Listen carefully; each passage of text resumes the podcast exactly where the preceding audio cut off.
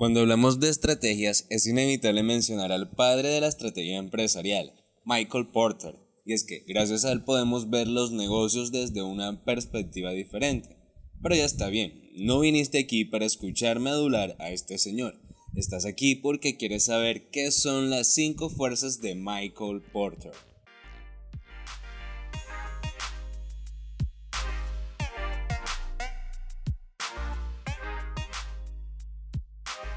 Las 5 fuerzas de Michael Porter.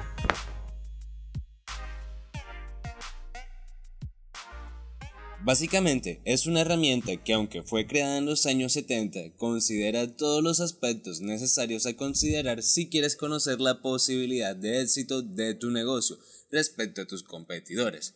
En pocas palabras, es una forma de medir la rentabilidad de los negocios.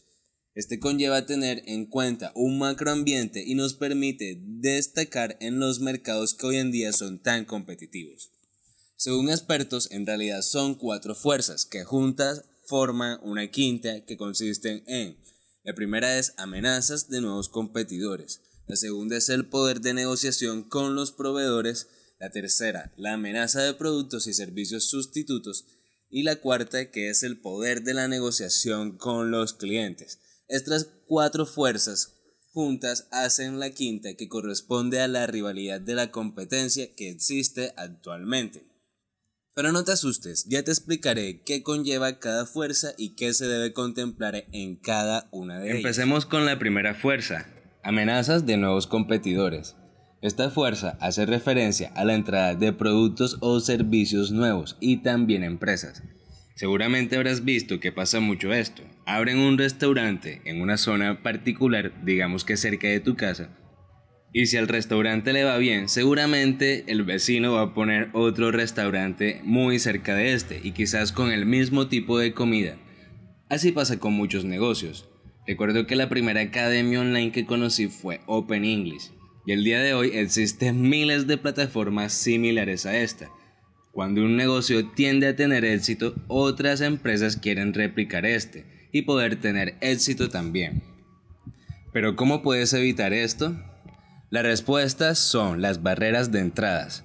Estas son creadas por compañías y por el mismo ambiente económico y social de la zona en donde te encuentras. Pero claro, su objetivo es el mismo, impedir o imposibilitar la entrada de nuevos competidores. Claro, esto no es tan sencillo como parece y sobre todo tú deberás haber pasado estas barreras para poder asegurar tu puesto en el mercado. Las principales barreras suelen ser estas 5. Economías a escalas, diferencia del producto, posicionamiento del producto en el mercado, posicionamiento de la empresa en el mercado y acceso a canales de distribución. Si te gustaría saber más acerca de las barreras de entrada, Mira nuestro video en Tiburones Digitales donde podrás ver de manera detallada y con ejemplos cuáles son las barreras de entradas que nos encontramos normalmente al lanzarnos al mercado. Pero sigamos, hablemos de la segunda fuerza que es el poder de negociación con los proveedores. Esta es una de las amenazas que imponen las grandes industrias y esto es debido al poder que disponen normalmente. Se debe principalmente por estos tres motivos, pero el principal es que un producto o servicio es indispensable para realizar un producto final. Para conocer cuál es el grado de poder de un proveedor debes tener en cuenta los siguientes factores. El primero es el número y grado de concentración. Esto es algo que afecta a múltiples industrias y te voy a dar un ejemplo. Diverse domina el mercado de diamantes. Microsoft prácticamente domina el mercado de los sistemas operativos de computadoras personales. Intel y AMD dominan el mercado de chips de procesadores. Cargill y Monsanto dominan el mercado de producción de semillas agrícolas. En ocasiones es difícil entrar a un mercado dominado por grandes industrias, un claro ejemplo de cómo afectan las barreras de entrada al mercado global y local. El segundo factor es la especificidad de los insumos que provee. Si solo existe un proveedor que puede conseguir un determinado insumo, entonces es tu única opción y no puedes ir a otro lado. Es como si estuvieses obligado a trabajar con él. El tercer factor es el impacto de los insumos que proveen. Cuando existen economías escalas, es muy común que los proveedores puedan dar un costo más bajo que otros pequeños negocios, lo que prácticamente se vuelve imposible de contrarrestar, debido a que si vas con otro proveedor probablemente aumente mucho tus costos de producción o prestación de servicios. Pero, exactamente, ¿cuál es el poder que tienen los proveedores? Pues pueden crear acuerdos informales o incluso formales que les ayuden a controlar los precios y las ofertas que hay en el mercado. Ahí es donde vemos los famosos monopolios. También tendrán la capacidad de imponer costos o sanciones a sus clientes si deciden cambiarse de proveedor, algo así como contratos de exclusividad. Por eso la importancia de conocer bien tu entorno empresarial y conocer de diferentes fuentes para obtener tus insumos, para esto es necesario que busques en mercados internacionales y encuentres soluciones como importar de proveedores extranjeros. Claro, antes de hacer esto, es necesario que entiendas los costos que esto asume. Te recomiendo que hagas un análisis del caso y mira la rentabilidad que éste pueda tener.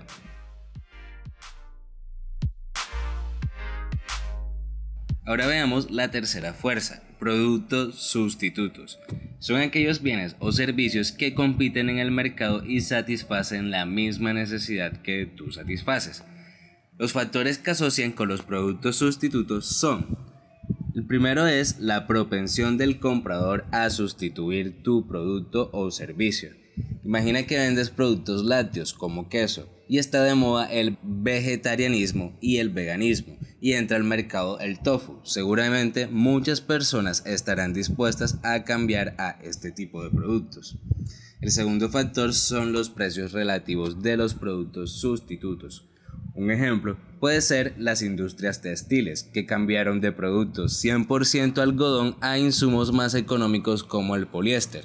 Otro ejemplo Puede ser cuando vamos al supermercado y vemos que la Coca-Cola aumentó su precio. En muchas ocasiones solemos comprar un refresco más económico como Pepsi, Postobón, entre otros. Otro factor es la disponibilidad actual y futura. Imagina que vas al supermercado o a una tienda y quieres comprar una bebida como Coca-Cola, pero nunca encuentras esta, por lo que vas y compras otra marca como Pepsi, Postobón, 7up o cualquier otra marca. Siempre que vas nunca hay Coca-Cola, y con el tiempo te acostumbras tanto al otro sabor que pronto dejarás de ser un consumidor de Coca-Cola y empezarás a consumir otra marca. Otro factor es el nivel percibido de la diferenciación del producto, y en mi opinión es uno de los más importantes, ya que muchas veces los productos sustitutos no llegan a quitar el mercado simplemente porque no satisfacen las expectativas de los usuarios o clientes. El mejor ejemplo puede ser el de los smartphones. Mucha gente compra Apple por la sensación de calidad que éste les ofrece y por eso nunca cambian de dispositivo o se pasan a otras marcas, sino que por lo contrario siguen comprando los productos actualizados de la misma marca.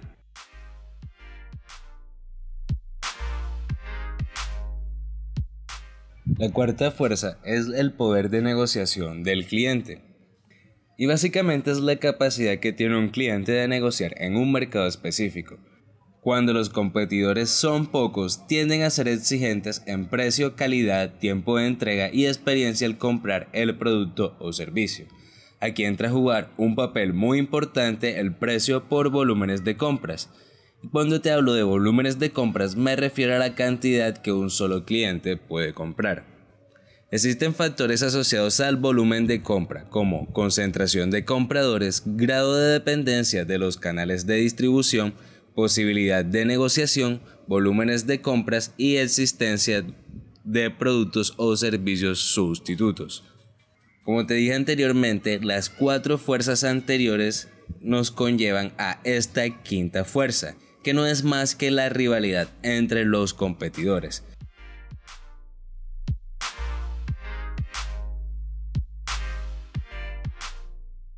Esta hace referencia a las empresas que compiten directa o indirectamente con el mismo producto o servicio.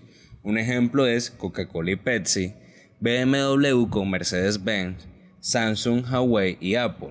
Para este debes tener en cuenta los siguientes aspectos. Número de competidores. El primero fue un ejemplo, pero ¿cuántas bebidas gaseosas no existen en el mercado hoy en día?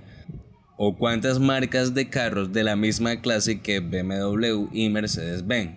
Es necesario conocer a detalle quiénes son nuestros competidores. Otro aspecto es la diversidad de competidores. Hoy en día existe una gran diversidad gracias a la globalización por eso em, las, empresas se están especializando en áreas específicas.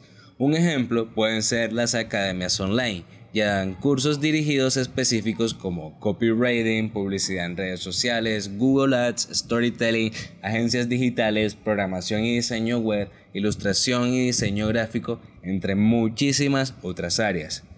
Antes solo podías ver esto en una institución educativa como carreras técnicas, tecnológicas y profesionales.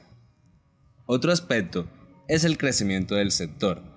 Debes conocer el estado del mercado, si existen tendencias positivas o negativas y captar esas oportunidades que se están presentando. Otro aspecto es la rentabilidad. ¿Qué tan rentable es? Haz un buen análisis financiero y detecta si es una buena oportunidad de negocio. Otro aspecto es el costo de almacenaje. ¿Tienes un negocio físico? ¿Qué tanto gastarás en almacenes e inventarios?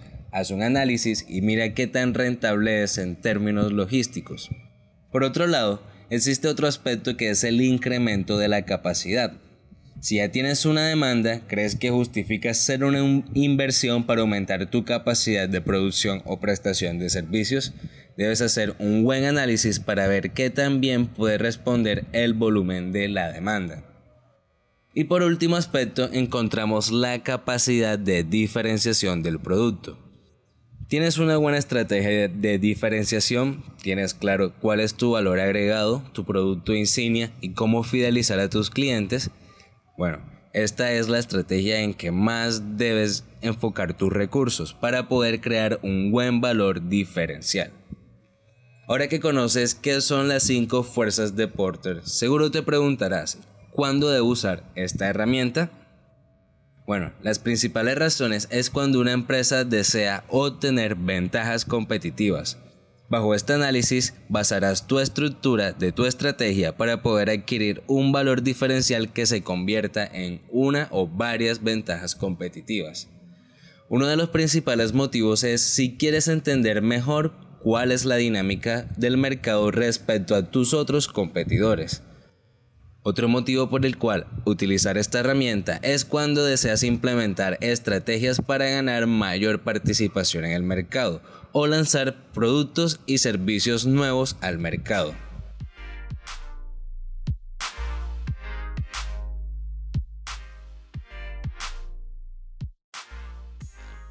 Si escuchaste atentamente el episodio, seguro tendrás claro qué son las 5 fuerzas de Porter y cómo usar esta herramienta para poder tener una base sólida y crear tu estrategia.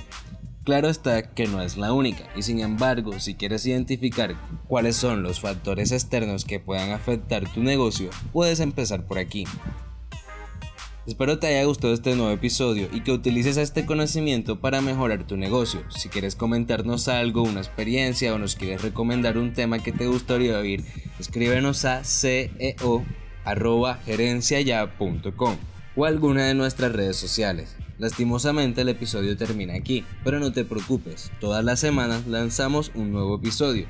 No olvides seguirnos en nuestras redes sociales y puedes encontrarnos en plataformas como Spotify, Apple Podcast y Google Podcast. Bueno, me despido, no sin antes decirte que gracias por escucharnos y por hacer parte de esta comunidad. Son la mejor audiencia que alguien podría tener. No olvides, mi nombre es Vlad Marinovich y esto es La Nueva Era, es digital.